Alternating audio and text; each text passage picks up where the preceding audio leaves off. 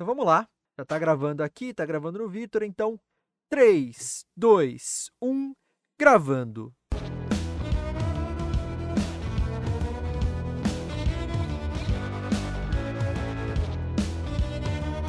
Versão brasileira Dubla Cast. Senhoras e senhores, meninos e meninas, está começando mais um episódio do Dublacast, o primeiro podcast brasileiro exclusivamente sobre dublagem. Eu sou Teco Cheganças e tenho ao meu lado Victor Volpe. E aí, pessoal, beleza? Como é que vocês estão? Somos dois jovens dubladores adentrando no mercado da dublagem, mas antes de tudo somos fãs incontestáveis dessa arte incrível. E este, meus queridos ouvintes, é o DublaCast! Ele mora e trabalha em São Paulo, mas começou sua carreira como dublador na Herbert Richards há 27 anos. No episódio de hoje do Dublacast, nós vamos conversar com o ator, dublador, cantor, locutor, professor e diretor de dublagem Felipe Grinan, famoso por ser a voz de personagens como Marty nas animações de Madagascar, Drake Parker no seriado Drake Josh e de atores como Adrian Brody e Jude Law. Além de nos contar tudo sobre sua carreira, na segunda parte do programa o Felipe ainda vai participar da quarta edição do nosso quadro Eu Te Conheço. E aí, todos prontos para esse episódio? Então, sem mais delongas, meus caros ouvintes, tá começando mais um episódio do Dublacast!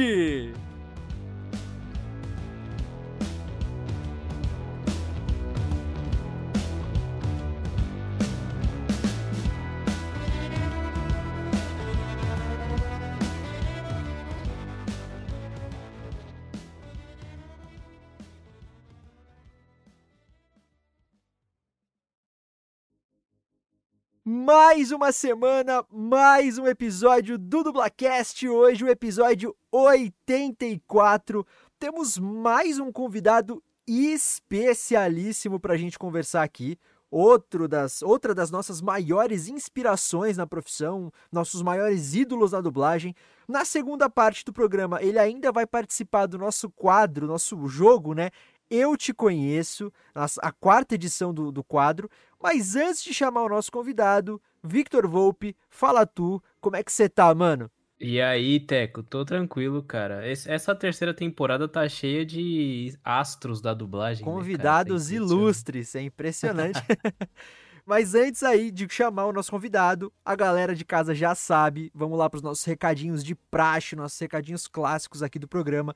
Sigam a gente nas redes sociais, arroba Dublacast no Twitter e no Instagram. Compartilhem, comentem, curtam, mandem feedbacks pra gente, interajam conosco para a gente poder aparecer para pessoas que ainda não conhecem o nosso trabalho. Também mandei e-mails para contato.dublacast.gmail.com com alguma crítica ou sugestão mais longa que vocês não querem mandar por é, eh, DM ou por rede social no geral. A gente sempre está respondendo, sempre está lendo lá, então fiquem tranquilos que vocês não vão ficar no vácuo, não. Também recomendem Dublacast para os seus amigos e familiares que se interessam ou não se interessam por dublagem, porque vai que eles comecem a se interessar depois de escutar um episódio do programa. E não esqueçam da nossa campanha de apoio no Padrim, www.padrim.com.br barra dublacast. Nós temos cinco categorias de apoio com cinco valores diferentes e também com recompensas diferentes para vocês. E como é de praxe, uma das categorias ela dá é, uma das recompensas, aliás, ela dá o direito de da gente falar os nomes dos nossos apoiadores, das nossas madrinhas, dos nossos padrinhos aqui nos episódios. Então, muito obrigado, Bruno Laurino, Luciane Cheganças e Juan Douglas, por vocês apoiarem a gente lá no Padrim.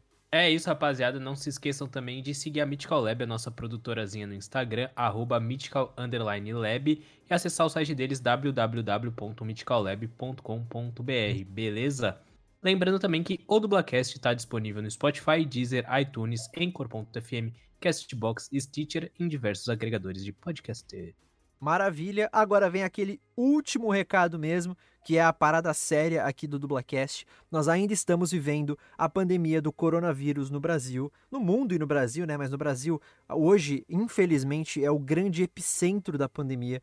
Então vamos tomar cuidado, vamos continuar com as medidas de precaução ao Covid-19. Então, por favor, se você puder, fique em casa.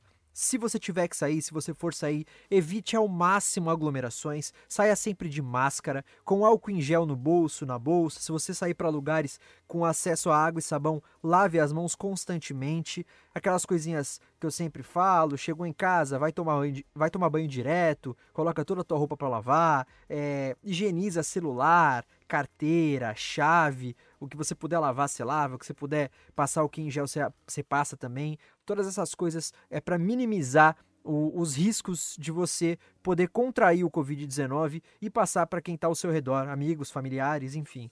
Né? É, hoje em dia, o Brasil ainda está com muito problema de leito, de UTI, né? A, a maior parte do Brasil está com as UTIs quase que lotadas, então não é brincadeira, galera. A gente já está quase um ano e meio nessa brincadeira aí, nesse, nessa pandemia maldita que não acaba nunca. Enquanto não tiver vacina para todo mundo, a gente não vai estar tá seguro, nem, nem 1% seguro, né? E mesmo com vacina a gente ainda não vai estar tá 100% seguro. Então vamos se cuidar.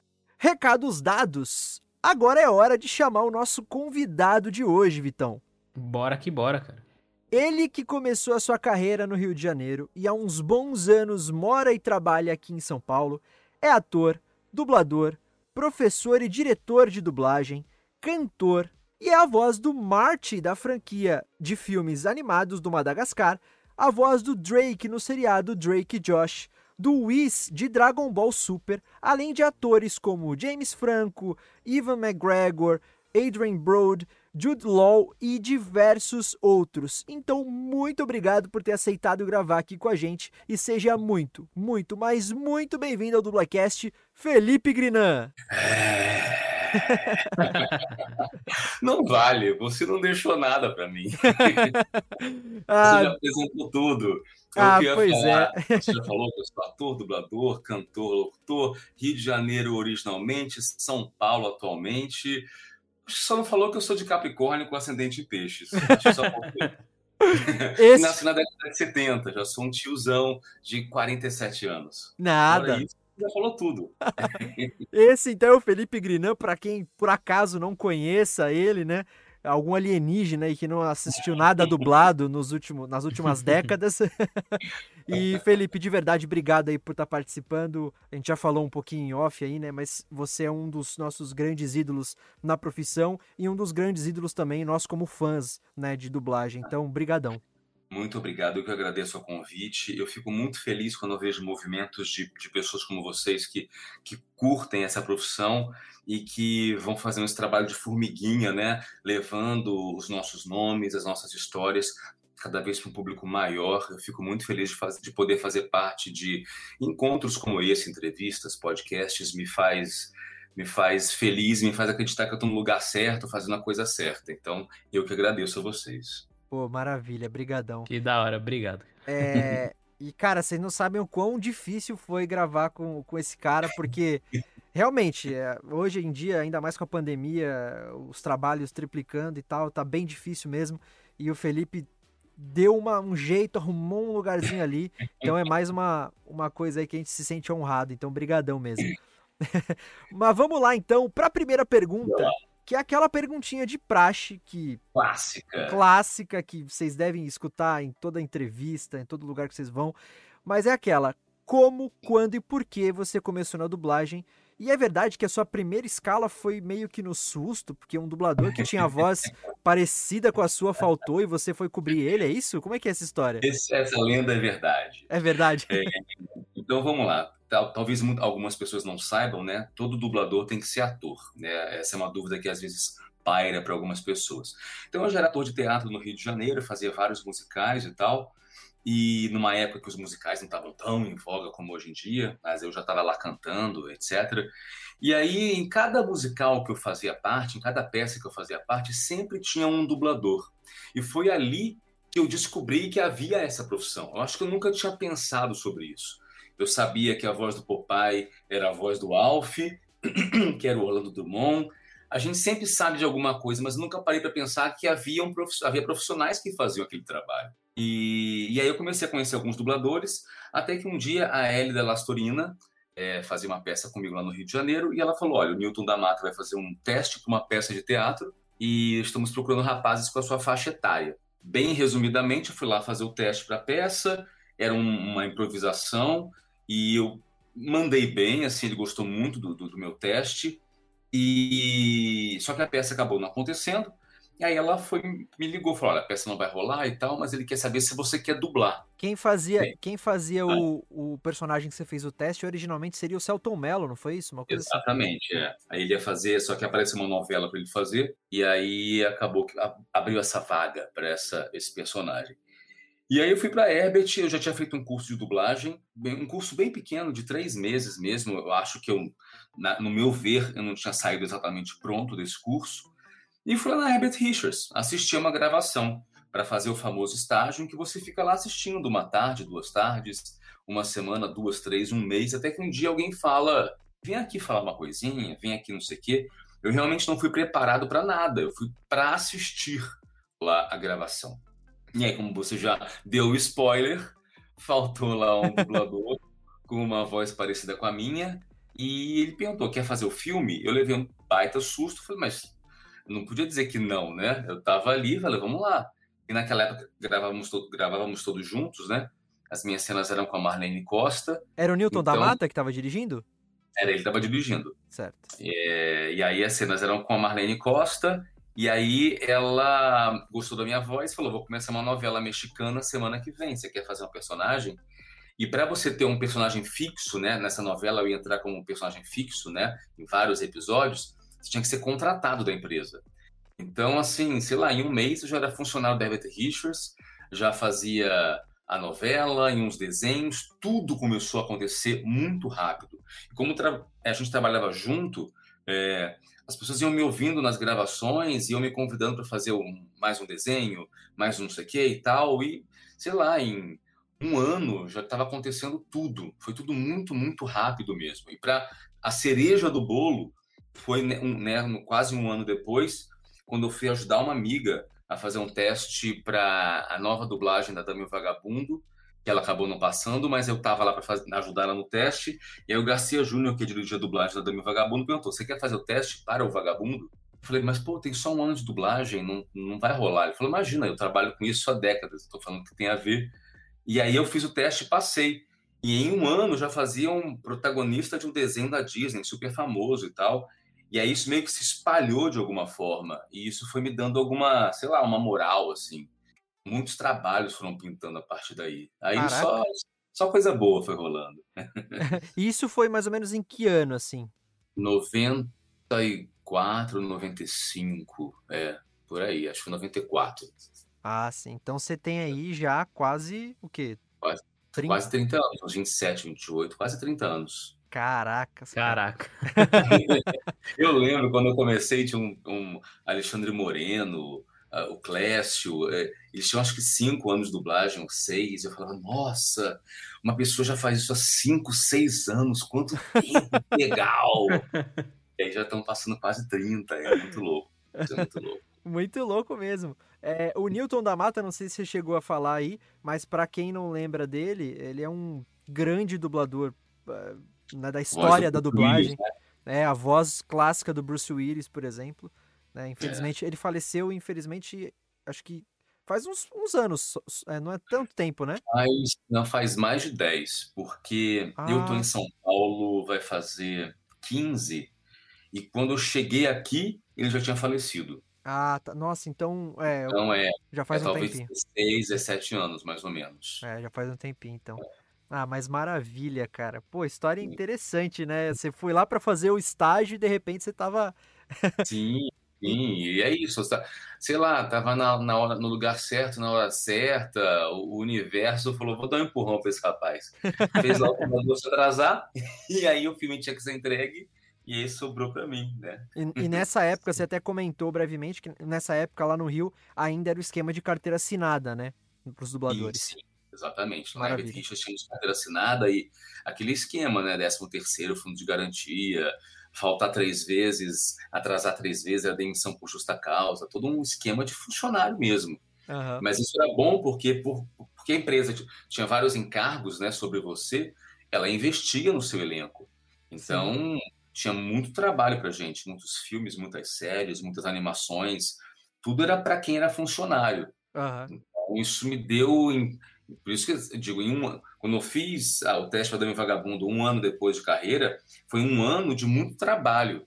Hoje em dia, quem começa a dublar no primeiro ano, dubla não dubla tanto, né? Às vezes nem no segundo, no terceiro, porque a pessoa vai trabalha numa casa aqui, numa outra casa ali, uma hora por semana. Lá eu era um funcionário. Eu precisava fazer valer o meu lugar. Então tinha muito trabalho para gente. O meu um ano foi um ano de muito treino, de muito exercício, de muita prática. E como trabalhávamos todos juntos, eu passei um ano vendo é, Marlene Costa, Hélio Ribeiro, Mônica Rossi, Mário Jorge, é, Sumara Luiz. Eu via as pessoas dublando, eu via o jeito deles dublarem. É, Ricardo Schnetzer, Alexandre Moreno, Guilherme Briggs. Nós, gente, eu ficava vendo como é que eles faziam. Eu fui aprendendo vendo eles. Uhum. Então, uma escola igual a essa não tem jeito, né? A pessoa ou aprende ou aprende. Exato. Você falou, Os né? gigante lá do lado ainda, Celo. É. é e, e, hoje em dia, você falou, né? Hoje em dia, quem começa vai fazendo uma escala aqui, outra ali, bem aos pouquinhos.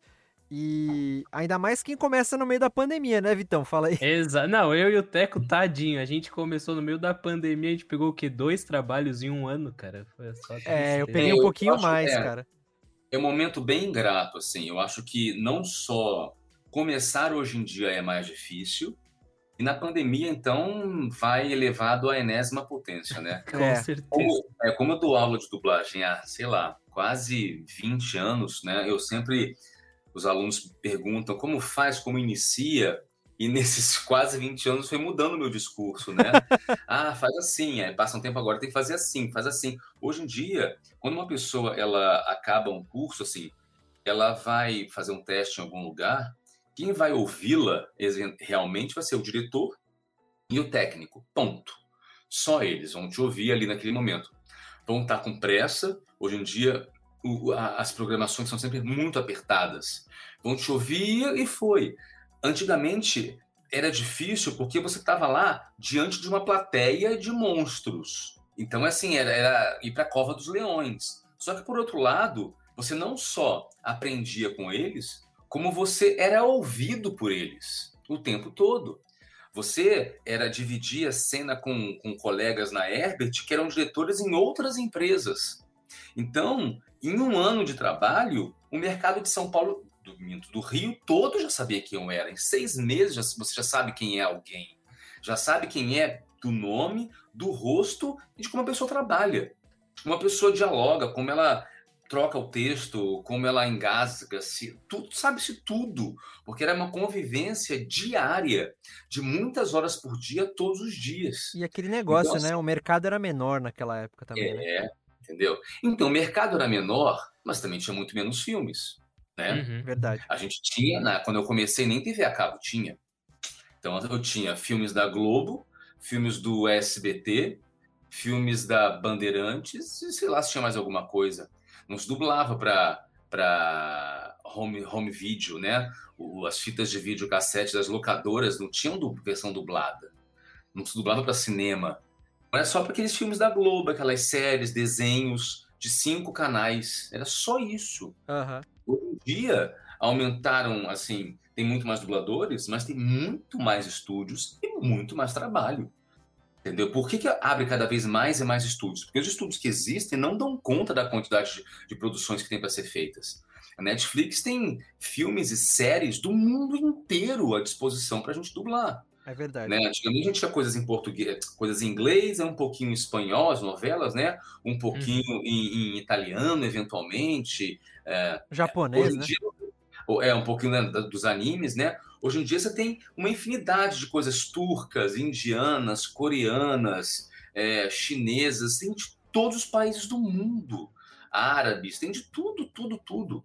Então, assim, dá para você ter muito trabalho hoje em dia também. Para quem consegue entrar no mercado, tem bastante trabalho para ser feito. Mas tem que furar esse bloqueio, porque assim, é difícil você se fazer conhecer hoje em dia. E ainda mais na pandemia, às vezes eu recebo mensagens no, no, no Instagram me perguntando: ah, como é que eu faço? Eu falo, cara, hoje em dia, cada um dubla na sua casa, né? Muita gente já sabe disso. Uhum. Então, os estúdios têm que enviar para o dublador o texto, o script daquela série. Cara, você vai enviar para um novato um script de Walking Dead, que nem foi ao ar ainda, um script de Game of Thrones, sei lá, né, que já acabou, não é o caso, mas, sabe, dessas Vikings. Você vai enviar para uma pessoa que você não conhece. entre os dubladores que já estão no mercado, a gente, alguns assinam contratos de confidencialidade, mas bem ou mal existe um, um, um acordo de cavalheiros. Uhum. Quem está no mercado sabe que não pode fotografar, que não pode distribuir, que não pode imprimir, que não pode encaminhar. Mas quem está chegando agora, como é que você pode ter certeza que a pessoa não vai pegar aquele script e vai mostrar para a família? Vai enviar para os amigos pelo WhatsApp? Olha que eu acabei de dublar. Vai fotografar a tela do que está dublando, porque chega no computador dele. Ele dá um print na tela.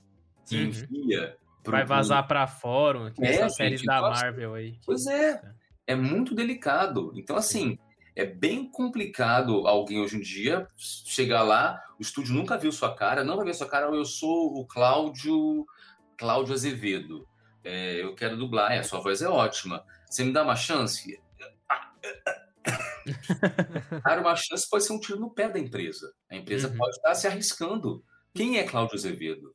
E fora é, que e fora, ah. desculpa te interromper, mas fora para nós que, que, que, temos pouca experiência e tal, é, fica um pouco mais desafiador, mais difícil de se dirigir à distância também, né? Para o diretor conseguir extrair daquilo que ele quer da gente, né?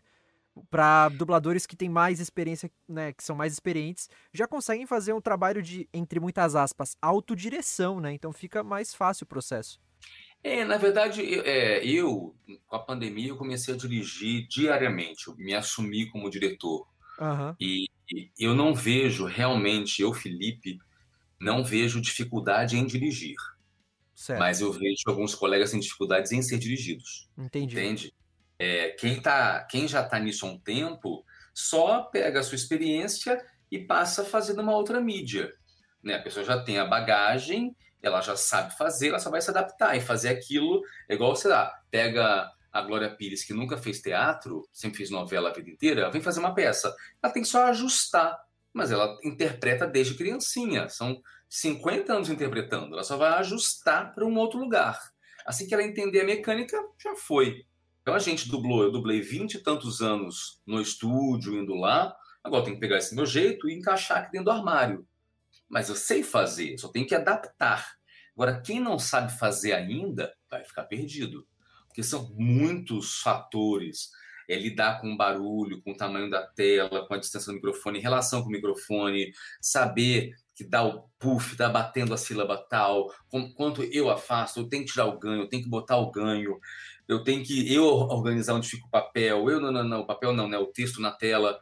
Uhum. Tudo é um conjunto de fatores que quem não tem a manha realmente vai ficar perdido. Não é a melhor maneira de você mostrar o que veio. Dublar no remoto hoje em dia para quem está começando. A chance de você não ser eficiente é muito grande. E acaba se queimando. E uma primeira chance não vai ter uma segunda, às vezes, né? Verdade, uhum. verdade. É ingrato, é ingrato, é ingrato. Que é isso. Até, até perdi a vontade de criar um mini estúdio aqui em casa. Não desanime, Vitão. É, brincadeira. Não desanime, mas é só, só porque assim, aquela história assim, é um investimento, né? Exato. Quem vai montar um estúdio hoje é investimento, porque quando a gente, eu, como já sou locutora há 20 anos, eu já tinha tudo montado. Foi só entender como fazer aquilo para dublagem, mas eu já estava com tudo, a acústica, estava tudo pronto. Uhum. Agora, quem não tinha nada, ele falou, cara, no meio da pandemia, eu tenho que criar um estúdio né? De onde eu vou? Já não está entrando. Eu tenho que tirar de onde esse dinheiro que já não está nem entrando.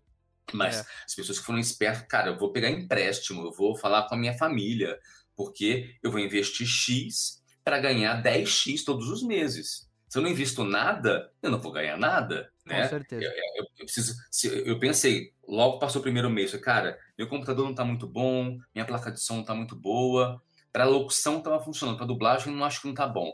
Aí eu investi 10 mil reais eu recuperei isso logo. Agora, se eu não investisse esses 10 mil, eu ia ficar à margem.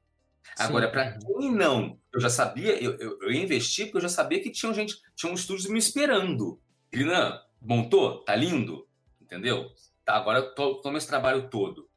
Agora, quem não tem garantia de trabalho, vai investir 10 mil sem noção de quanto que esse dinheiro vai ser recuperado, porque para quem está começando vai demorar para recuperar esses 10 mil. Exatamente. Eu acho que um dublador novato, bem novato, que nem eu Teco, a gente nem faz 10 mil em um ano, assim, de, de casa. É, porque vai fazer, sei lá, 150 reais por hora Aí se a gente começar a fazer essa conta, né? Olha até chegar em 10 mil, quantas horas é, tem então. que Sim. Aí É, distribui isso por quantas horas faz por mês, por ano. É um processo bem complicado. É complicado Exato. mesmo. Não, mas vamos sair desse assunto bad vibes, assim, de pandemia. Marcelo. Vamos falar de coisa feliz. Vamos, falar. vamos, coisa, coisa da hora. Felipe, se você tiver, qual é o, quais são os seus personagens favoritos que você já dublou, assim, e o que você menos gostou de fazer? Pode ser, tipo, de dificuldade ou que você só não gostou mesmo. Assim, eu sou um dublador que é, muita gente começa a dublar por conta de desenhos, de animes, né? Ah, Uhum. sou fã de Dragon Ball, sou fã de Cavaleiros, sou fã da Disney. Do E isso acaba levando muita gente a dublar. Eu, eu- brinco com os meus amigos assim. Eu, se eu parar para ver qualquer animação, eu vou gostar. São todas boas.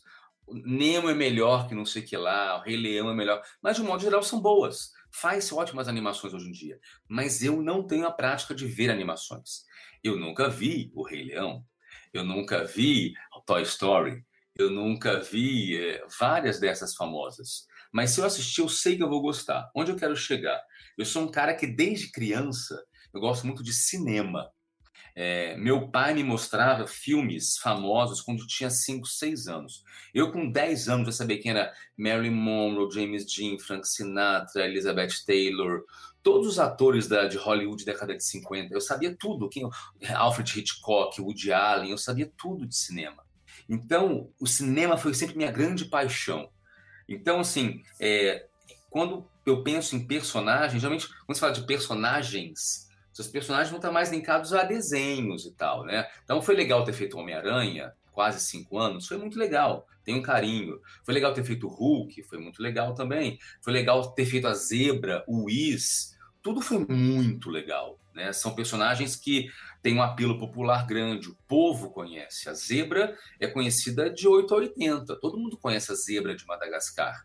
Então é, ah, você dubla, o que, que você dubla? Começa a falar um monte de galãs. Ah, não conheço nenhum desses nomes. Tem algum? Falei, tem Ma, Ma, o Marte. Ah, aquele é a zebra, faz um sucesso. Então, os meus preferidos sempre vão ser os atores. Tem alguns atores que eu dublo há 20 anos. Que eu venho dublando pelo menos um filme por ano, uma série por ano, há 20 anos. Eu, eu comecei como dublador, logo depois comecei a dublar eles. E eles foram evoluindo como atores e eu junto com eles. Então, por exemplo, vou dar um exemplo aqui: o Ian McGregor. Eu dublei ele em 2001 num filme chamado Mulan Rouge. Foi um tremendo sucesso há 20 anos, um grande sucesso há 20 anos. Todo mundo só falava desse filme. Ele estava surgindo ali, era acho que o segundo, o terceiro filme dele. Passaram-se 20 anos, eu venho dublando ele, eu, tenho, eu vejo as rugas, os pés de galinha surgindo, eu vejo o rosto modificando. Eu estou dublando agora uma série, que eu não posso falar qual é o nome, que é com ele. Então, eu hoje em dia eu fico olhando o rosto dele, a expressão dele, como ele cresceu durante esses 20 anos. E eu, modéstia à parte, tenho que estar crescendo junto com ele, ou eu não vou dar conta dele. Eles lá nos Estados Unidos, eles fazem treinamentos, eles querem ganhar o Oscar, eles estão cada vez melhores lá. E eu tenho que ficar no nível deles aqui. O, o, o Jude Law, eu dublo também há quase 20 anos, é, talvez 20 já. O Jake Gyllenhaal também deve ter pelo menos 15 anos. Então tem vários atores que, para mim, eu, eu, eu, eu, sinto como se eles fossem quase que da família. Porque eu conheço os trejeitos deles, o jeito de falar, uh, as brincadeiras. Às vezes eu, eu, sigo eles nas redes sociais, vejo como é que eles são na vida. Então, assim, eu tenho muito carinho por vários atores. Esses que eu citei, também uh, Adrian Brody é um que eu gosto muito, uh, Colin Farrell. Geralmente atores que têm na sua filmografia filmes complexos, filmes difíceis, personagens uh, complicados, difíceis de fazer. Eu gosto de desafios. Quando você faz a mesma coisa por quase 30 anos, se você não se desafiar, você acaba indo para um lugar da mesmice. Você fizer a sua mesma voz em tudo, com o seu jeito Felipe em tudo, se você se repetir em tudo, você, por um lado, tem, é, uma grande maioria, ah, tá com uma partida ganha, já sabe fazer, é só fazer aquilo, aquele, aquele feijão com arroz que todo mundo gosta. Mas e aí? E eu? Como é que eu fico? Eu quero propor coisas novas, eu quero olhar o que aquele cara está fazendo que ele nunca fez, para eu também fazer uma coisa que eu nunca fiz e poder cada vez estar melhor como dublador e como ator também, entende? Aham, uhum, sim. E o que, que você acha que esses atores eles te, te ensinaram como artista? Eu acho que isso, assim, dessa coisa de, de não, não, não ficar no mesmo lugar. Eu vejo evolução neles. Uhum. Eu vejo eles se desafiando. Isso me estimulou a me desafiar também. Eu me formei como ator em 94, numa escola de teatro lá no Rio de Janeiro. Rio de Janeiro chamado Martins Pena. É... Ah, a mesma, a mesma mim, acho que a Ai, como é que é o nome da dubladora? Pelo amor de Deus, como é que eu fui esquecer? Carla Pompilho também fez lá. Baroni, Carla Pompilho, Pompilho é. Sim, elas foram lá, Baroni lá também. Então, assim, é, eu me formei lá e para muitos atores, quando você se forma em teatro, você não faz mais aula de teatro. É um ponto de vista. No meu ponto de vista, qual é? Eu me formei numa época, há quase 30 anos, com determinados diretores, professores, e hoje em dia, 20, 25 anos depois, surgiram novos diretores, novos métodos, novos ensinos. Eu volta e meia procuro diretores novos para fazer reciclagem com eles, para fazer intensivo com eles, workshop com eles, para poder me aprimorar com novas técnicas de atuação que eu não aprendi Caramba, há quase 30 anos. Eu que legal. outras. Então, às vezes eu tô. Eu lembro de um dia que eu fui num estúdio, tava lá, a gente tem que marcar uma gravação com você pro dia tal de manhã. Eu falei, pô, não posso. Ah, já tem uma gravação. Eu falei, não, tem uma aula de teatro. Me deram com uma cara como se fosse um ET. É. Tipo assim, vou fazer aula de teatro. Entendeu? Eu não só paguei para fazer aquela aula, como eu deixei de ganhar dinheiro de dublagem. Então, assim, é uma escolha. Eu deixei de ganhar dinheiro com dublagem eu peguei o meu tempo e paguei para alguém me ensinar alguma coisa que eu não sei ainda. Entendeu? E vou fazer isso outras vezes, porque vão ter sempre coisas que eu não sei. Eu acho que esse estado da consciência de que você não sabe tudo, ele é muito prazeroso, porque a vida não fica chata. Te dá uma certa humildade no sentido de que você olha para as pessoas, alguém sempre tem alguma coisa para te dizer, alguma coisa nova. Que quem já sabe de tudo é muito chato, né? a pessoa que já sabe de tudo, ela nem não ouve o que ninguém fala, porque ela acha que ninguém tem nada a dizer para ela. Eu estou conversando com vocês, alguma coisa vai sair daqui, né? Porque vocês são mais jovens eu, ou têm menos experiência de vida, vocês têm, uma, vocês têm a experiência de vocês, vocês têm menos tempo na Terra, mas vocês podem ter mil experiências que eu nunca tive, entendeu? Até hum. é, vocês têm quantos anos? Eu tô com 26, vou fazer 26 em junho, e o Vitor 24. 3. 22, 23, isso. É. Então, é, fiz são jovens, são, tem metade da minha idade quase, assim. E assim, mas eu, quando tinha idade de vocês, eu vivi num outro mundo. O, o Brasil, o mundo era muito diferente há 20 e tantos anos. Vocês são uma geração que está vindo com outra pegada, com outras buscas, e entendeu? Então acho muito rico conversar com pessoas mais novas também, para poder ver o mundo, ver o que, que o pessoal está trazendo de novo aí, o que está vindo. Eu acho muito rico isso. E também acho muito, só para, né, demos a volta e voltar para a pergunta, é isso. Eu, estou com esses atores, né, quando estou dublando eles, eu fico muito atento ao que eles têm para me passar, porque alguma coisa nova vai ter. Então eu não quero, eu não quero o Felipe fazendo aquele filme. Eu quero humildemente entender como eles fizeram para tentar me aproximar o máximo que eu puder do jeito deles. Eles é que coordenam o caminho. Mesmo que eu não uhum. concorde a princípio, eu tenho que seguir a partitura elaborada por eles. Eles estudaram aquele personagem, tem um, um motivo para ser daquele jeito. Então eu tenho que humildemente respeitar e estar a serviço do jeito deles. É isso. Nossa, que demais, demais, cara. Exato, e, o, e é o que a gente vive escutando de, de dubladores assim do seu nível, falando que é basicamente um bom dublador é aquele que faz que desaparece a dublagem quando você tá assistindo, né? Tipo, você não percebe que tá dublado, você só absorve a. É o trabalho de ator, né?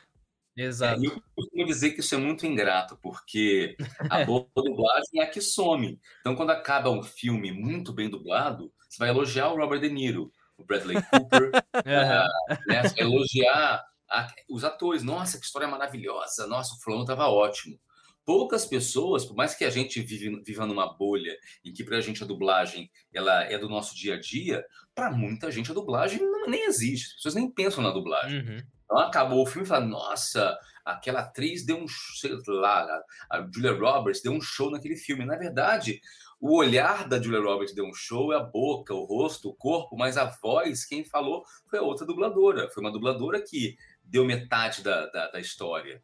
Uhum. O mérito não é só da, da, da Julia Roberts, é da dubladora também. Mas a boa dublagem ela tem que desaparecer.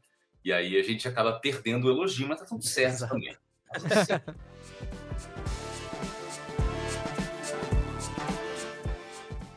E você já falou dos seus ídolos da, da gringa, né? Os atores lá do Oscar, de Hollywood e tal, mas quem, quem que são as suas inspirações aqui no Brasil de dublador, assim? Quem que você olha e fala, caraca, esse maluco aí é brabo. É assim, quando eu comecei a dublar, é, lidando diariamente ali com as pessoas, os meus primeiros modelos, assim, que eu falei, nossa, me interessa um trabalho como esse, foram o Ricardo Schnetzer e o Alexandre Moreno, e o Newton da Mata. E esses três, que para mim eu olhava e falava assim, nossa, o jeito deles de fazer e tal, é, eu quero me inspirar no estilo deles.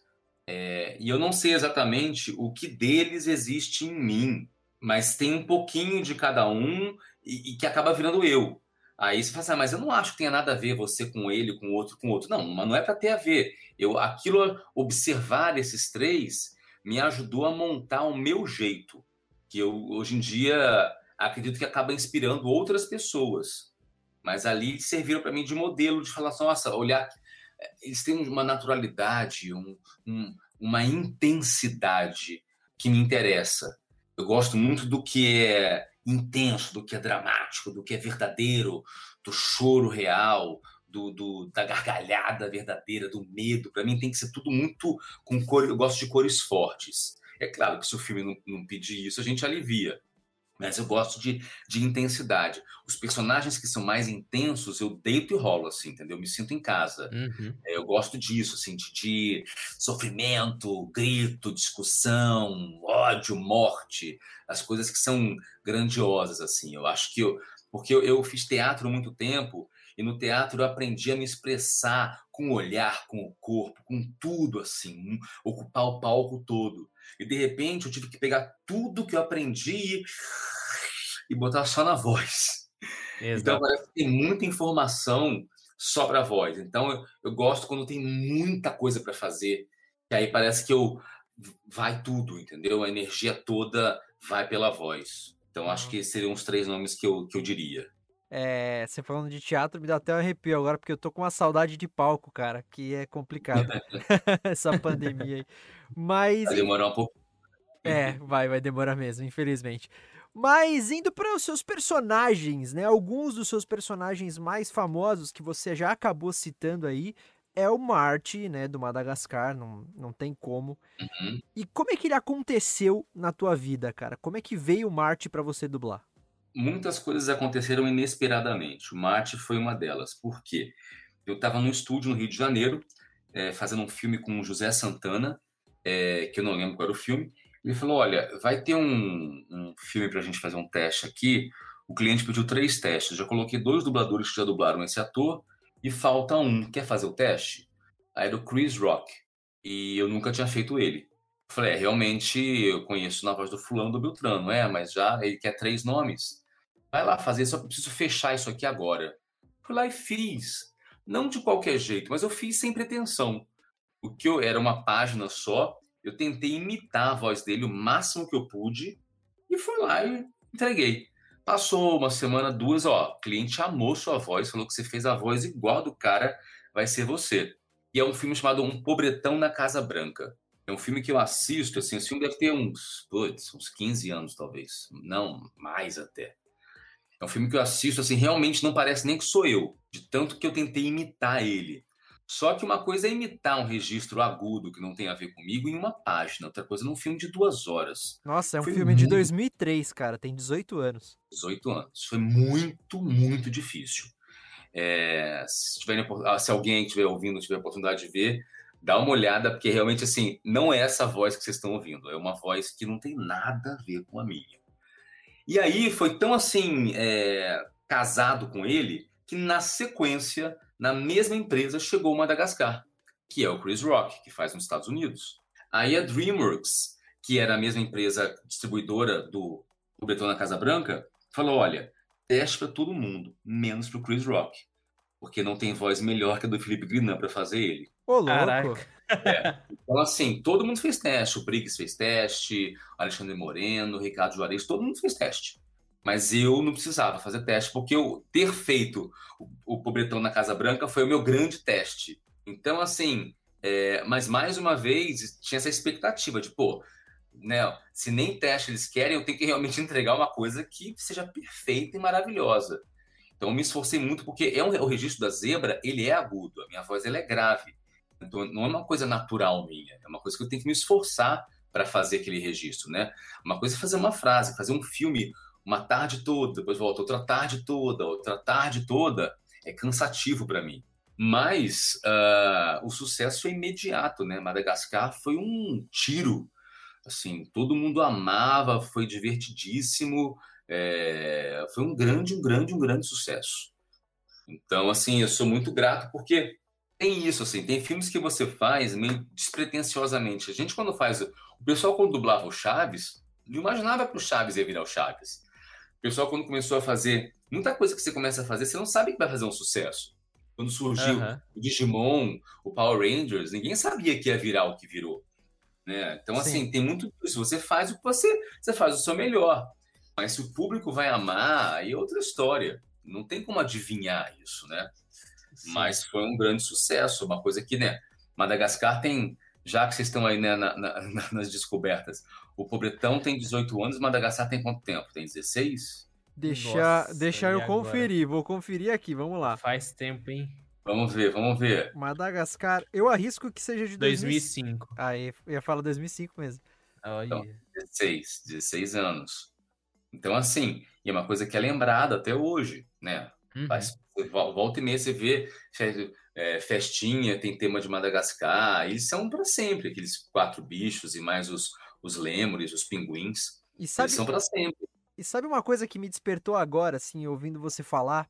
E você falou assim, né? Ah, é cansativo. Você estava falando de, de, dublar o Marte, que é cansativo por causa do registro vocal dele ser bem mais agudo do que o seu, no, é, normal, né? E tal.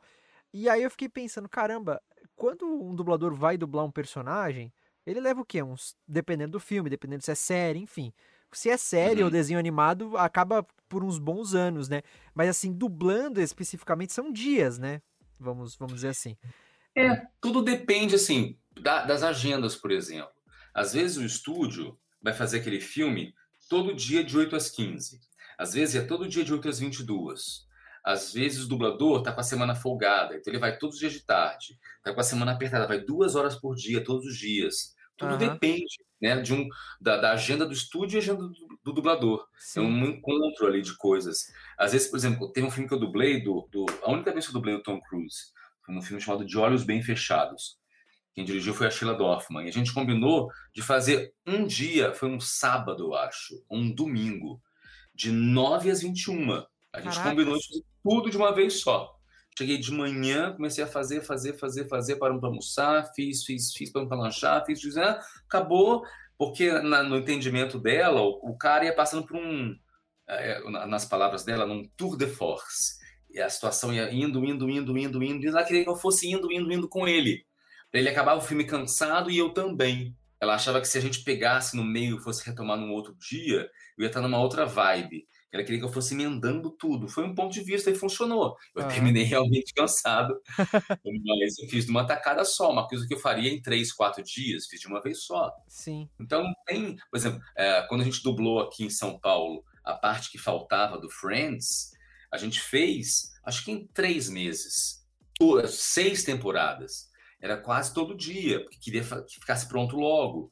Uhum. Tudo depende. Às vezes o estúdio, por exemplo, Walking Dead, eles vão mandando a cada temporada, manda uma série. Aí ela vai mandando por pedacinhos. Entendeu? Uhum. Cada. Não tem uma regra. A sim, única sim. regra é: você vai falar pouco se o cara falar pouco. Se o cara falar muito, você fala muito. Não, mas mesmo é. assim, o, o que eu queria dizer é que é interessante porque fica eternizado, né? Que nem se falou, ah, o, o Marty, entre aspas, levou três dias aí eu dublando ele e tal. Mas, cara, você vê, uhum. o filme tem 16 anos e até hoje é o maior sucesso, então fica eternizado, né? É isso que eu quis dizer. Ser, o dublador, pro dublador é tipo assim.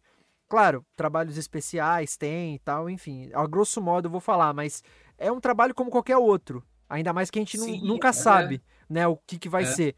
Mas fica eternizado, é muito louco isso. Eu- eu- E eu, percebi isso agora, você falando isso do, do Marty. Assim, eu falei, caramba, ele levou três dias pra dublar o filme Madagascar e há 16 anos ele é lembrado pelo personagem. É muito louco isso. É.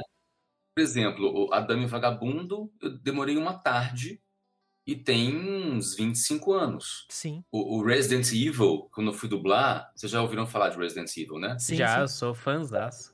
Então, eu dublei o Leon, eu nem sabia o que que era Resident Evil. Eu fui lá um dia de tarde, olhei, ó, você é o Leon, tá bom. Fui lá, Nossa, fiz. é só um dos fiz, maiores da história dos jogos. Fiz, Leon, ok, aham, obrigado, tchau, fui embora.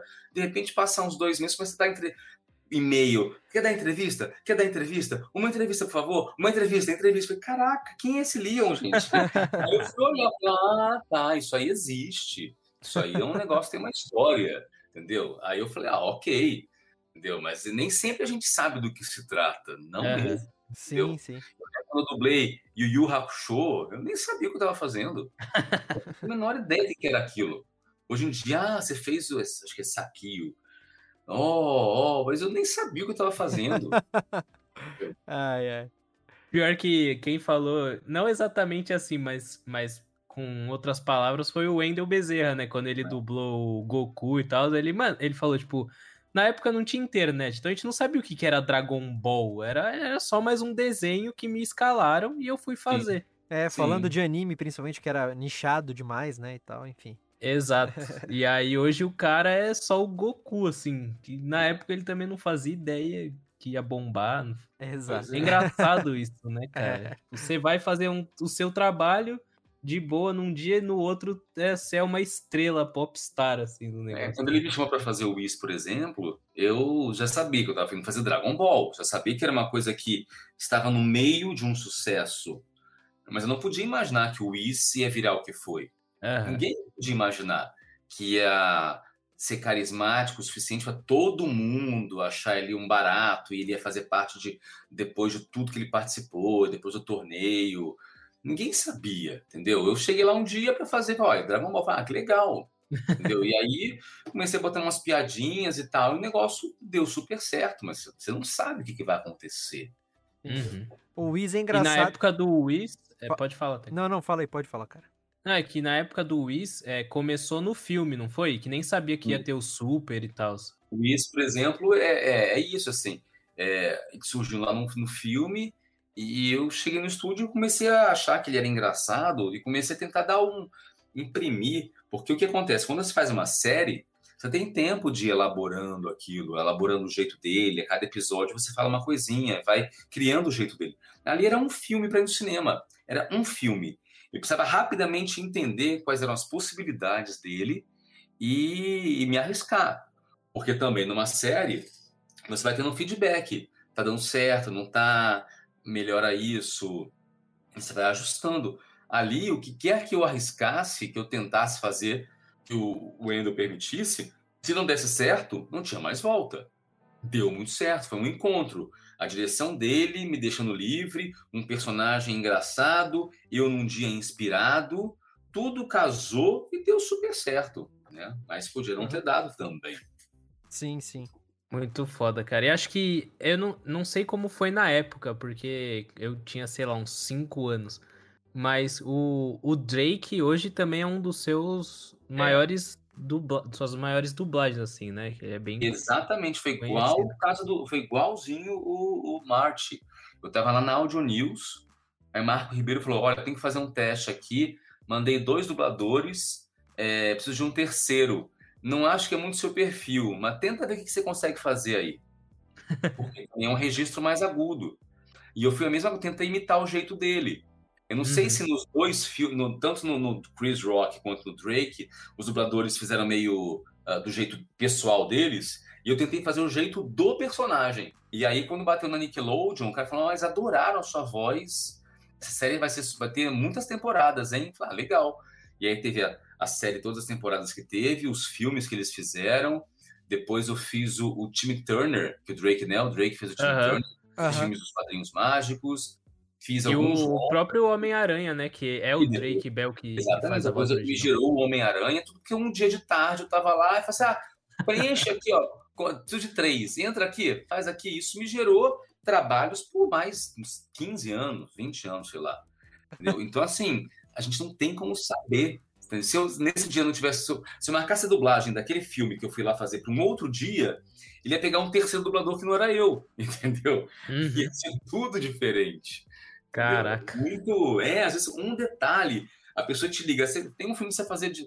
Aí você marca na quarta-feira de tarde. Você podia marcar na quinta de manhã, na sexta de noite. Você marca na quarta de tarde, que é o dia que o cara tem que mandar um teste. E aí você tá lá, ele te olha e bota você no meio. É muito louco pensar dessa maneira. É. Uhum. Um fator. É tipo um efeito borboleta, né? É, mudaria tudo, tudo, tudo, tudo. Que da hora. Muito É. da hora.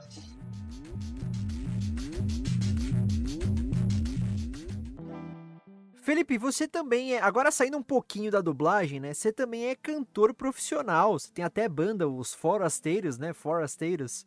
Você... e, e- e parece que você. E parece que você entrou pro mundo do canto sendo backing vocal do Milton, do Milton Nascimento. Como é que foi isso? Fez a pesquisa certinho, hein? Ah, Nossa. aqui é trabalho, cara. e, e- e como é que foi que você partiu daí do, do backing vocal do Milton Nascimento e foi criar a Olha, banda? A sua, a sua carreira musical. vocês.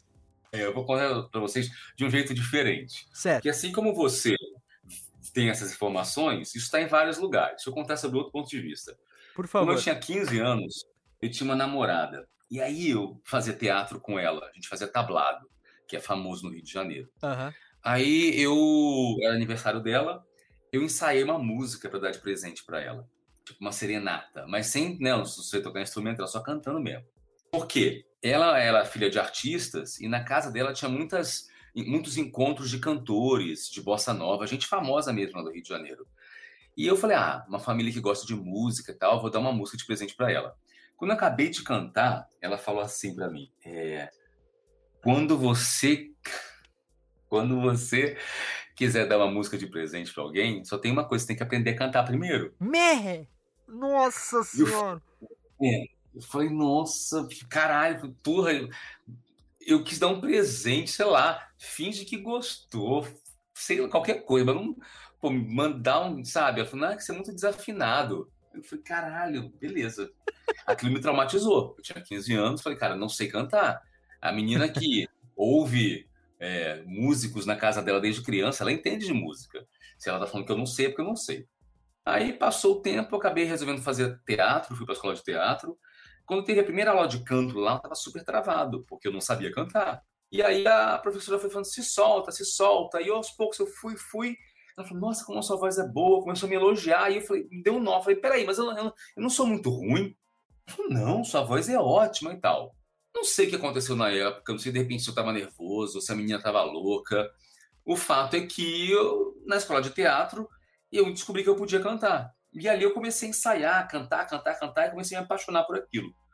Me formei na escola de, de, de teatro, e o que apareceu para fazer foram muitos musicais. Eu falei, cara, então eu tô no lugar certo. Então eu já estava me envolvendo com isso, mas como um ator de musical. Aham. Aí teve um workshop no Rio, para um diretor conhecer atores para uma peça dele.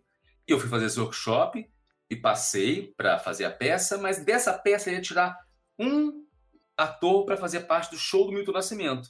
E ele escolheu a mim. Olha É. só. O próprio Milton. Então, ele, o diretor da peça me escolheu, me mostrou pro Milton e o Milton aprovou. Falou assim: gostei, gostei dele. sim." Aí você tinha que esfregar na cara da sua ex-namorada lá. Exato. Ela foi no show, já falei isso pra ela. Ela é minha amiga até hoje. Ela foi Brincadeira. ao show do Nascimento e tal. Eu Falei, ó, tá vendo? Você não entende, você não entende nada. E aí, ali, eu tomei. é, Até então era um ator em musical. Ali, eh, sendo um back vocal, era uma outra história. Foram três anos viajando o Brasil com ele, passagem de som, Caraca, camarim, que legal. Toda uma outra história, né? Entrevista. Esse show foi um show em 97, 97, 98, 99, chamado Tambores de Minas. Foi muito sucesso. Foi, mu- foi um sucesso. O país inteiro só falava desse show. A gente foi capa de todas as revistas, todos os jornais, críticas. A Bjork, que é uma cantora, veio ver o show. Todo, nossa, cara, foi um sucesso. E aí eu conheci muita gente, viajei o país inteiro, ganhei muito dinheiro. Foi uma época muito, muito especial. É... E ali eu tomei gosto. Mas eu já dublava nessa época. Então, quando o show acabou, eu fiquei conhecido como um dublador que cantava, mas eu tinha, tive que meter a cara, porque a dublagem tava me, me, me tinha muitas propostas para mim. Então eu falei, cara, eu vou abraçar isso. E aí fui ficando na dublagem. Só que aí começou a pintar coisas para eu cantar na dublagem também. O tempo foi passando e eu continuei nessa, ator que canta, ator que canta. Lá no, back, no Milton era backing vocal. Não estava assumindo onde que eu era um cantor. E eu comecei a gravar vários vídeos para um canal que eu tenho no YouTube. Comecei a botar lá. Falei, cara, maravilhoso não é, mas é minha experiência, é o que eu consigo agora. Eu vou fazendo experiências. E fui, fui, fui, fui. Até que, há uns quatro anos mais ou menos, outros três amigos cariocas estavam aqui em São Paulo, amigos que eram do Rio, né? Estavam morando aqui em São Paulo. E aí uma, uma amiga fez uma festa e a gente cantou nessa festa, nós quatro. E aí o pessoal, nossa, vocês funcionam muito bem os quatro juntos e tal. A gente pensou nisso, ah, vamos formar uma banda. Nesse dia eu já falei, cara, nós somos de fora de São Paulo, somos forasteiros. Mas somos quatro, então somos os forasteiros. Genial. é, o nome pegou e a gente fez muitos shows. A gente fez show, é, vários shows em São Paulo, Rio de Janeiro, no Sul. Foi um. Muita coisa legal aconteceu. E aí, quando a gente ganhou um patrocínio num teatro e a gente ia montar um show novo, veio a pandemia. Ai, que dó. E Nossa, aí perdemos o patrocínio, perdemos as datas, a temporada, perdemos tudo, tudo, tudo, tudo. Porque eles disseram, olha, é, não que vocês não tenham mais, a gente não, não sabe quando é, como é que vai se resolver isso. E realmente isso era para agosto do ano passado. Então a gente ia começar a ensaiar em tipo um abril. Aí março aconteceu, aí dançou tudo. E a gente nem sabe, na verdade, quando vai acabar a, a quarentena, né, a uhum. pandemia, e se vai, a gente vai ter acesso a tudo isso ainda, porque mudou tudo, né? Vai mudar governo, vai mudar as, as, as, o que a empresa tem para investir. A gente não sabe como que as empresas estão se virando nesse meio tempo, né? Talvez daqui a seis meses, um ano, a empresa não tenha mais aquele dinheiro para investir nisso. Né? Uhum. E a gente também nem sabe das nossas, das nossas vidas daqui a um tempo. Então, assim, o grupo tá. É, ainda quando começou a quarentena, a gente fez várias lives, os quatro, cantando e tal, pra, né? Hum. Cara, tá tudo em casa, vamos animar as pessoas. Mas aí também isso foi se esgotando com o tempo, porque foi ficando mais do mesmo. A gente precisaria ter um repertório novo. E ficou um pouco de cantar as coisas de sempre. Então o, o grupo tá em suspenso, assim. E eu tô começando a pensar numa carreira solo, assim, tô começando a ver isso e tal, mas também hoje em dia é, eu tô dirigindo do, tanta dublagem, tanto, tanto, que eu não, não vou ficar mexendo muito nisso agora, não. Mas tá aí já essa possibilidade aparecendo. Já fica o spoiler aí para tá mas, não, mas vai dar sucesso, sim, com certeza. sim. E cara, a gente tá chegando agora na última pergunta aqui da primeira parte do episódio. Como a gente tinha falado lá no comecinho, a gente vai ter o nosso quadro, que inclusive, Felipe, a gente nem falou com ele, isso aqui tá sendo totalmente surpresa. A gente tem um quadro aqui no Dublacast que se chama Eu Te Conheço, que a, gente vai explicar ah. melhor para você, mas a gente vai fazer aí algumas perguntinhas na segunda. É, é um jogo, na verdade, na segunda parte. Mas a, a, última pergunta aqui da primeira parte do nosso episódio 84, com o nosso, o nosso especial com o Felipe Grinan, é a seguinte, cara. Você tem alguma história engraçada ou interessante sobre os bastidores da dublagem que você pode contar pra gente? Então, é, deixa eu lembrar aqui não sei exatamente, não é exatamente sobre os bastidores, mas coisas que já aconteceram comigo, assim. Uhum. É, por exemplo, para mim, uma das histórias mais absurdas, eu tenho um, eu, eu tinha uma gastrite que me acompanhava. E aí eu tinha que fazer exames é, regularmente. Só que a gastrite é um exame que você não pode fazer sozinho, tem que ter um acompanhante. Eu já tinha usado os meus amigos todos para irem comigo, todos eles. Eu já não tinha mais cara de pedir para ninguém me acompanhar.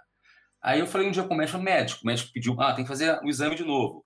Aí eu falei, olha, eu não vou fazer porque não tem mais quem vá comigo. Ele falou assim, olha, se você se internar no hospital, você consegue fazer lá dentro do hospital mesmo, você está internado e tal. Eu falei, vou fazer isso. Me internei no hospital. Só que quando você se interna, é, é, os horários são meio diferentes. Eles te acordam tipo quatro e meia da manhã para te preparar para você ir lá fazer o exame da endoscopia. Aí era quatro e meia da manhã, eu com roupa, eu tinha acabado de acordar com aquele já roupa de roupa de paciente e tal, uma cadeira de rodas. Aí a menina me pega no quarto, me bota na cadeira de rodas e começa a me levar em direção ao exame, eu assim meio lesado e tal. Ela olhou, ela falou assim: "Eu não acredito. É você mesmo." Aí eu, oi, o que, que foi? Ela, eu tinha olhado aqui na ficha que eu ia levar lá para o exame um tal de Felipe Grinan. Falei, nossa, é o mesmo nome daquele dublador que eu amo tanto. Mas estou vendo, não, é você mesmo, é você. falei, meu Deus do céu. Ela, ah, eu tenho que fingir que eu não estou te reconhecendo. Ninguém pode perceber, mas estou com vontade de gritar. Eu quero gritar para todo mundo que eu estou aqui que levando o Felipe Grinan. Ai, meu Deus do céu. Eu falei, meu Deus, não acredito, são quatro e meia da manhã. A mulher está aqui no meu ouvido berrando que vai. E ninguém, ai, ninguém pode perceber. Ela falou assim: tomara que eu te leve de volta pro quarto depois pra poder ficar com você mais um pouquinho. ah, meu que Deus. isso? Oh, Fia, eu vou, eu vou fazer endoscopia, cara. Vocês vão enfiar coisas em mim, tá ligado? Tipo. Calma lá. É louco, assim, porque a gente não imagina hoje em dia, assim, a, a com, com, com, as redes sociais, a gente ficou conhecido o rosto também. Sim. Antigamente, quando eu comecei a dublar, era só a voz. Então, hoje em dia, é, sempre perguntam, ah, reconhecem a sua voz em algum lugar? Reconhecem, mas não só. Eu posso estar parado num lugar e alguém vem falar comigo porque reconhece o rosto também, mesmo sem falar nada. A pessoa já olha, você é o Felipe Grinan, não é? E eu nem falei nada ainda, porque me viu no Instagram, ou me viu no Facebook e tal. Então, assim, tem várias histórias como essa, assim, que eu acho que é, é legal, mas o que é legal é porque é, é menor que de um ator de novela, por exemplo, entendeu? Porque aí é já muito mais, é, sei lá, um Cauã Raymond, uma Grazi Massafera, é realmente um nível nacional, a pessoa não consegue no mercado, não consegue fazer as coisas, a gente, a gente ainda consegue. É, param a gente eventualmente aqui e ali, mas ainda dá para levar uma vida de certa forma normal. Mas várias histórias como essa acabam acontecendo.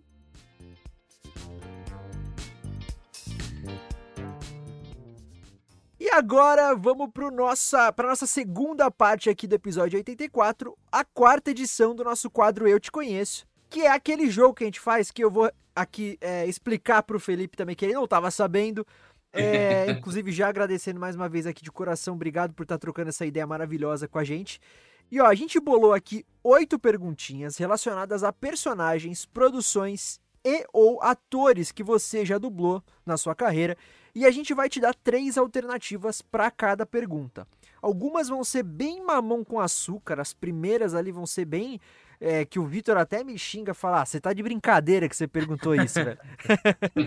Mas lá pro final vão ter umas bem mais difíceis lá. Eu acho que a última é nível super hard, hein, cara.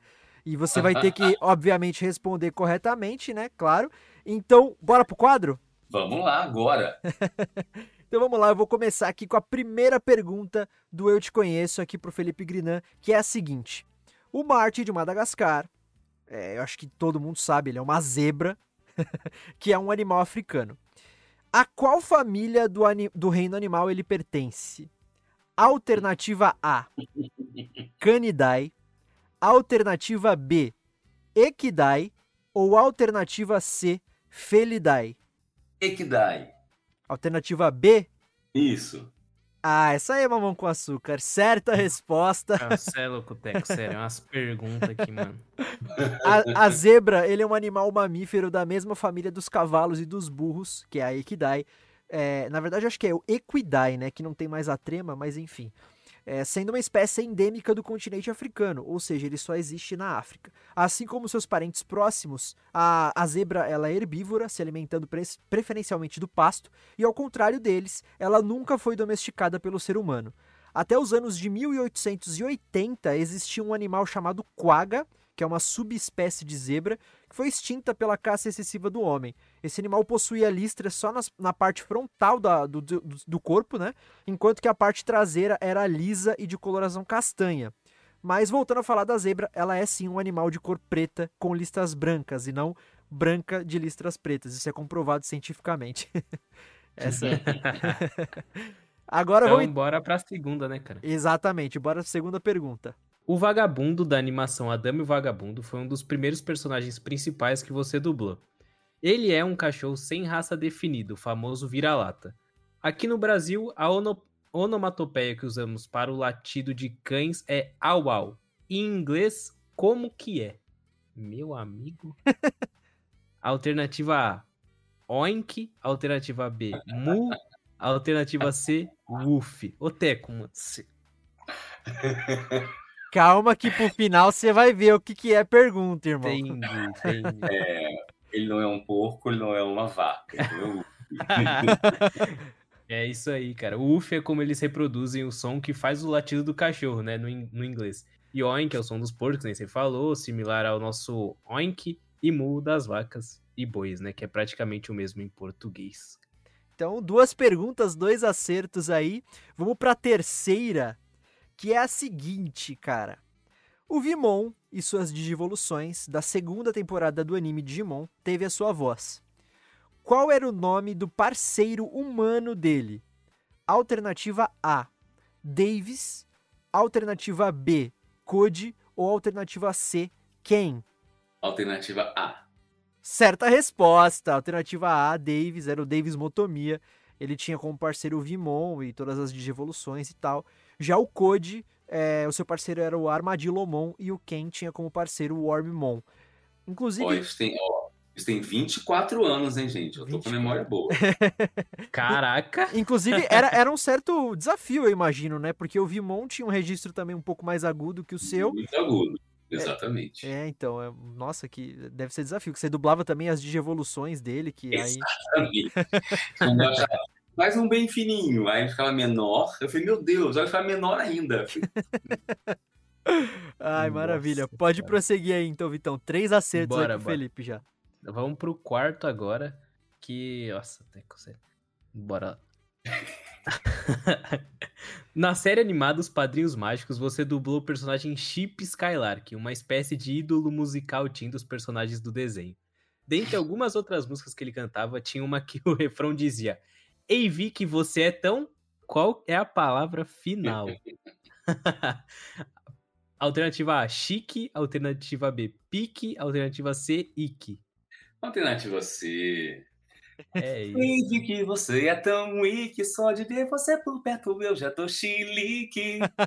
Ah, tivemos até uma palhinha aí, hein, cara. Exato, exato. Ah, e pra quem não sabe, a Vicky é a babá malvada do time Turner, né? O personagem principal do desenho. E a palavra Ike é meio que uma onomatopeia de nojo, uma versão a personagem. Visto a malvadeza dela com o protagonista Timmy Turner. Então vamos continuando aí. O Felipe tá gabaritando aqui por enquanto. Quatro Por perguntas. enquanto, né? Então vamos ver. Agora já chegamos na metade. Vai ficando um pouquinho mais difícil. Vamos pro desafio agora. Só pra aquecer essas quatro primeiras aí. Quinta Ah. pergunta do Eu Te Conheço é a seguinte: O Whis do Dragon Ball Super é outro grande personagem que leva sua voz aqui no Brasil. Qual é o nome do ator que faz a voz japonesa do Whis, a voz original? Peraí, Alterna- gente, como assim? É, agora é o desafio. Alternativa A, Masakazu Morita. Alternativa B, Rika Matsumoto. Ou alternativa C, Masako Nozawa. Eu Fala os nomes de novo. O quê? A primeira, a alternativa A, Masa, Masakazu Morita. Alternativa B, Rika Matsumoto. Ou alternativa C, Masako Nozawa. Vamos de A. Alternativa A, A. até chutando ele acerta, cara. Impressionante. Masa- O Masakazu Morita é um ator, dublador, cantor e locutor de rádio. Ele tem 48 anos e nasceu em Tóquio, no Japão. Ele tem aproximadamente 26 anos de carreira e também é a voz original de personagens como o Ichigo Kurosaki no anime Bleach, Marco a Fênix em One Piece e o Tidus no game Final Fantasy X.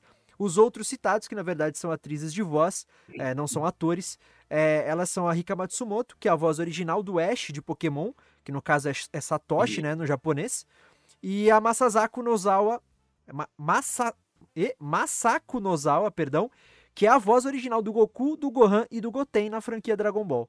Olha só. Olha só. cara. Bora pra sexta. Será que ele vai gabaritar as oito perguntas? Tô achando, hein, cara, tô achando. Ele vai ficar no top 1 do, Nossa, a desse quinta já foi dificílimo. Eu já chutei a quinta.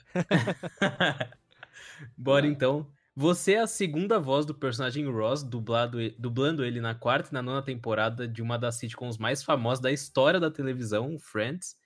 E o, o ator que interpreta o Ross é o americano de nome artístico David Schwimmer. Não sei se. Qual é? David Schwimmer. Schwimmer. Schwimmer. Schwimmer. Schwimmer. E qual seria o seu nome completo, cara? Alternativa A, David Lawrence Schwimmer. Alternativa B, David Adonis Schwimmer. E alternativa C, David Clement Schwimmer. A B não é. Não é, né? Esse negócio que você falou aí não é. ah, é o quê? David Lawrence Schwimmer. David Lawrence Schwimmer. A C é o quê? David Clement Schwimmer. Clement. É, Adonis não é. Clement ou Lawrence? Lawrence, Clement, Clement, Lawrence, Law- Lawrence, Lawrence. David. Lawrence. David Lawrence Schwimmer. E não sei se foi na base do chute, mas acertou novamente, cara. Caraca. Esse foi um chute que eu senti. Eu falei, Lawrence, Lawrence, Clement, Clement, Lawrence, Lawrence, Lawrence. Combinava mais com Lawrence. É, David Lawrence Schwimmer é o nome completo do ator, que tem 54 anos. Ele nasceu em Nova York, nos Estados Unidos. E dentre os outros inúmeros papéis de sua carreira, por coincidência, ele é o ator que faz a voz original do Melman, a girafa, nos filmes do Madagascar. Exatamente. Maravilha, ó. Oito, ac... Oito acertos, seis acertos aí em seis Seis acertos. Então vamos para a sétima pergunta, a penúltima pergunta aqui do nosso quadro. Que é Já assim. tá ficando difícil esse negócio, hein? Já tá ficando bem difícil, mas vamos lá. Você dublou o Peter Parker, o Homem-Aranha, na série em animação Ultimate Spider-Man. É, Uhum. des- O desenho que é considerado uma das melhores adaptações do Teiuso em séries animadas. Nos quadrinhos, quem foram os criadores do Homem-Aranha? Vamos para as alternativas. vários quadrinhos do Homem-Aranha. Não entendi, perdão. Não teve vários criadores? ou- É sempre o mesmo criador? São dois. inteira? Então, assim, a- o, o, o A Homem-Aranha. animação- Não, o Homem-Aranha ele começou nos quadrinhos, né? nos- nas histórias em quadrinhos. Sim. Quem criou o personagem nas histórias em quadrinhos. Então, Tá. alternativa A, Stan Lee e Barry Allen. Alternativa B, Marvel Gallagher e Barry Allen. Ou alternativa C, Stan Lee e Steve Ditko. Cara, que é Stan Lee eu sei que é. Agora, então não é o B. É, qual que é o A? A é Stan Lee e Barry Allen. E a alternativa C é Stan Lee e Steve Ditko. Ai, gente, vocês inventam umas modas. então é A ou C? É, Stan Barry, Barry- Allen, Barry Allen, Díticos. Díticos. Qual a C? É, Steve, Stan Lee e Dítico. Caraca, impressionante! Outro acerto, cara. o Peter Parker, o Homem-Aranha, foi criado em 1962 pelo editor e escritor Stan Lee e pelo escritor e desenhista Steve Ditko. Ele fez a sua estreia na revista em quadrinhos Amazing Fantasy, número 15 da Marvel Comics, e a série animada Ultimate Spider-Man estreou em 2012 e foi a oitava e penúltima série animada baseada nas histórias do super-herói. Caraca, cara, Caraca, Cara, 7 de não- 7. Mas se não fosse com múltipla escolha, eu não ia acertar. Ah, sim, Eu tô, sim. eu tô sentindo assim qual que é, mas sem múltipla escolha não tem como. Eu nunca ia saber. Eu queria só fazer um adendo que Barry Allen é o nome do Flash, do, Do Flash, super-herói. Eu, eu não. Então, eu cortei esse, eu falei, eu já ouvi esse nome em outro lugar. Não- não- de- é um personagem de alguma coisa. Sim, Sim. sim. Eu falei, não é, não é, não é. Mas vamos lá, falta só uma. Só uma, Ó, última, pra gabaritar. E a última, a última é o desafio agora supremo, que se você ace- Vai lá, e é sobre um anime inclusive que eu gosto muito. Vai lá, Vitão. Bora. É, atualmente você é a voz do protagonista do anime Doutor Stone, né? O Senku Ishigami. Esse anime é uma ficção científica onde toda a humanidade foi petrificada em mais de 3 mil anos no futuro. Senku acidentalmente sai desse estado de petrificação e começa uma missão de repovoar o planeta. O desenho é marcado extremamente pelas inúmeras referências científicas, já que o Senku é um garoto gênio e utiliza da ciência para tal missão de repovoar o planeta, fazendo invenções e reproduzindo experiências químicas em todos os episódios. Dito isto, vamos falar de ciência. Ô, ô, Teco, você vai fazer eu falar isso aqui mesmo, papo 10. vai, dá Beleza. teus pulos aí, dá teus pulos. Beleza. Qual é o nome do elemento químico representado pelas letras CU? O famoso Q, né? Essa é a mais forte? Essa é a mais difícil? É, é foi, achei fácil, é. É, é pobre. Que, que difícil. É ah, mas aí eu que sou burro mesmo, eu que fiz, eu não sei qual que é. é cara, botava um e-mail lá. Gente. Essa é a piadinha pronta desde a adolescência. Infelizmente. Um é o cobre. Infelizmente, eu tive uma educação é, de química muito defasada no ensino médio, entendeu? Eu não tinha professora de química praticamente, boa parte do ensino médio. Então, é, me falta. Vem cá, é 8 de 8, é isso? 8 de 8, cara, é a primeira vez. Caraca, gabaritou, cara. Parabéns. Céu, que cara bom, velho. é, isso aí, Ó, é o cobre mesmo. Pra vocês que eu participei de um, eu participei de uma entrevista há um tempo que era, o final era assim também. E tinha também perguntas e não sei o que, só que era sobre só de Dragon Ball. Ô, louco. Eu fui o único cara que acertou todas. Cara, você já. Até que eu não sabia. Você já pensou em uh, na loteria, em apostar tal? Mas é isso aí. Ou vai naquele quem quer ser um milionário, né, cara? É. Que isso, e é nessa, nessa vibe aí que a gente vai chegando ao final de mais um episódio do Dublacast, o episódio 84, nosso especial com Felipe Grinan. Cara, pela milésima vez, obrigado, de verdade. A gente tá honrado de ter, de ter te entrevistado aqui, de ter batido esse papo com você. Você, nossa, você é muito gente boa e de, de novo, somos grandes, fã, grandes fãs do seu trabalho mesmo. Isso é uma inspiração pra gente. Então, obrigado. Agora é o teu espaço para dar algum recado, falar alguma coisa que você acha que ficou faltando falar. Uh, também fazer o teu jabá, ah, fazer queria... as, fazer, é, fazer o teu jabá, falar as tuas redes sociais. E a gente sempre pede pro convidado encerrar dizendo o que você acha da dublagem brasileira hoje em dia. Por favor. Então, primeiro agradecer também, né? Como eu falei no começo, é um prazer participar de movimentos como esse, né? Que enaltecem a dublagem brasileira. Fiquei muito feliz com o convite. Vocês entenderam o quanto é difícil, né, em relação ao tempo. Hoje em dia, é, com a pandemia, eu estou trabalhando, além da dublagem, dirijo dublagem para duas empresas. Então, assim, eu trabalho de manhã, de tarde, de noite, de madrugada todos os dias. E muito feliz, porque eu trabalho com o que eu amo. Então, não tem nenhum nenhuma reclamação, é só felicidade. Mas o tempo não está sobrando, porque antigamente a gente meio que se organizava para ter uma festa, ter uma balada, tem não sei o que lá.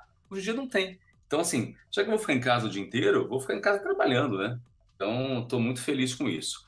Agora, minhas redes sociais, é tudo Felipe Grinan. É Felipe com E, F-L-I-P-E, Grinan, G-R-I-2-N-A-N. Quem quiser conhecer mais do meu trabalho, vai lá me seguir no Instagram, eu tenho um canal no YouTube também, onde eu coloco alguns vídeos de dublagem, eu coloco é, eu cantando, coloco. Eu gosto muito de histórias de terror, então eu gravei três histórias de terror, eu narrando as histórias com trilha sonora e tal. Então também tem lá para quem quiser assistir. E eu acho que muita gente acha que a dublagem está no momento de cuidado porque começam a pipocar aí aquelas informações de que estão criando vozes é, por computador e que daqui a pouco não vai mais precisar de dublagem porque o computador vai poder fazer tudo. Eu não sei se isso é verdade, se isso é mentira, o que, que vai acontecer. Eu sei que hoje em dia a dublagem brasileira vive um momento muito especial, a gente conseguiu dar a volta na pandemia. É, muitos colegas artistas que trabalham com show, com teatro, estão em casa tentando ou dando aula de teatro ou se virando de alguma forma e a dublagem, os atores de dublagem conseguiram dar um jeito de continuar com o trabalho. Montamos nossos estúdios em casa, a gente está reinventando a dublagem, está dando super certo. Então, assim, eu sou muito grato por eu estar podendo fazer um trabalho na minha casa, no cuidado da, da, né, da minha casa, sem arriscar nas ruas. sou muito grato a isso. É, que bom que eu posso estar em casa eu sei que tem gente que não pode, que tem que trabalhar na rua, tem que fazer entrega, tem que ir para o hospital, né? Eu torço por essas pessoas, mas também sei que tem muita gente que podia estar em casa e não está. É, então, é. assim, é. tentar lembrar de, de que tudo que a gente fez até agora não está dando certo. Não deu certo, né? Ah, vou só dar uma saidinha, é só uma festinha. Ah, Réveillon é um só, Carnaval é um só, meu aniversário é um só, não sei o que lá é um só.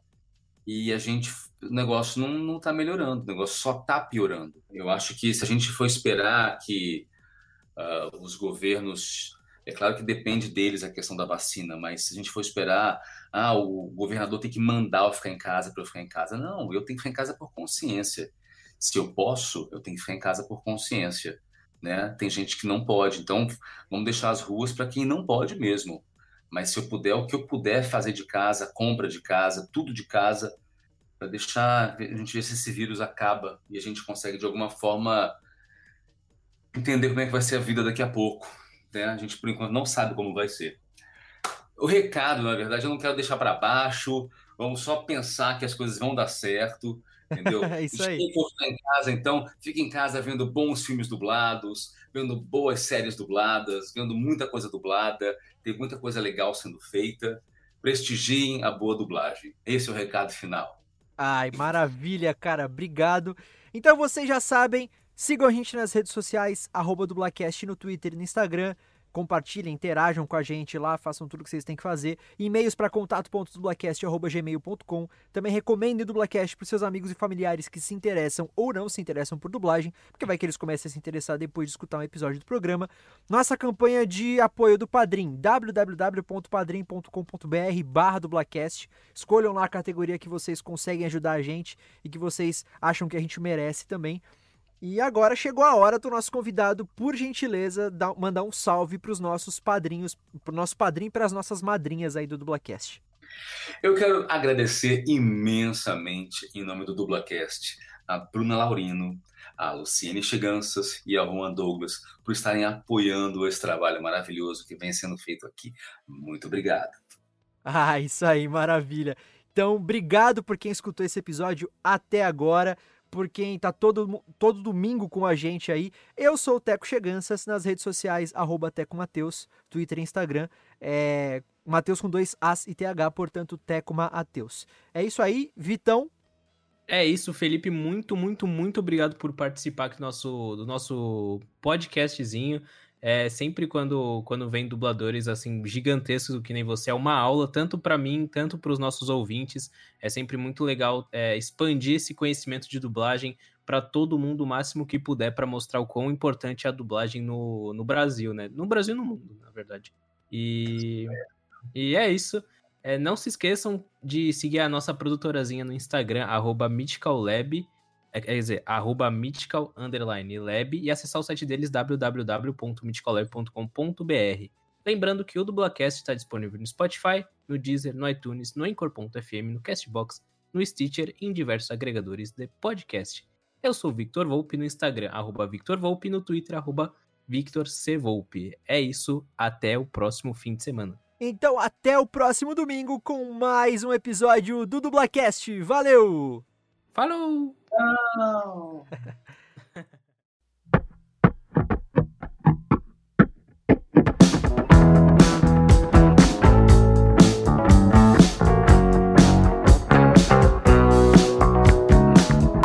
a gente vai ter o nosso quadro. O Felipe Grinan, né? O Felipe nem sabe disso, Ixi, na real. O que foi? Alô? Sua voz travou tudo, cara. Travou desde. Travou, sim. Travei, travou desde quando, gente? Da, na, a partir da hora que eu falei Ixi, Teco. Eita, mas eu tava falando. Tá, beleza. Pera aí. Fala aí da, fala da, da, última pergunta. Até ali a última pergunta é. da primeira parte dá pra entender. Até ali Sim. tava claro. Ah, não, beleza. Não, é porque quando ele falou Teco, eu tinha parado de falar, então por isso que eu falei, ué. Nossa. então, pera aí, vou, vou, pegar aqui. E, ó, é o seguinte, a gente pegou aqui. Uh... Pera aí que eu me perdi, desculpa. Hum. Ah, tá. Isso aí, gar garoto. Você deu um embrulho ali que eu escrevi errado ali, né? Visto, ah, tá ligado. Visto que sua malda, malvadeza dela com o Time Turner. Não faz Não, nem tá sentido. Tá bom português aí. Ah, tá, tá ótimo.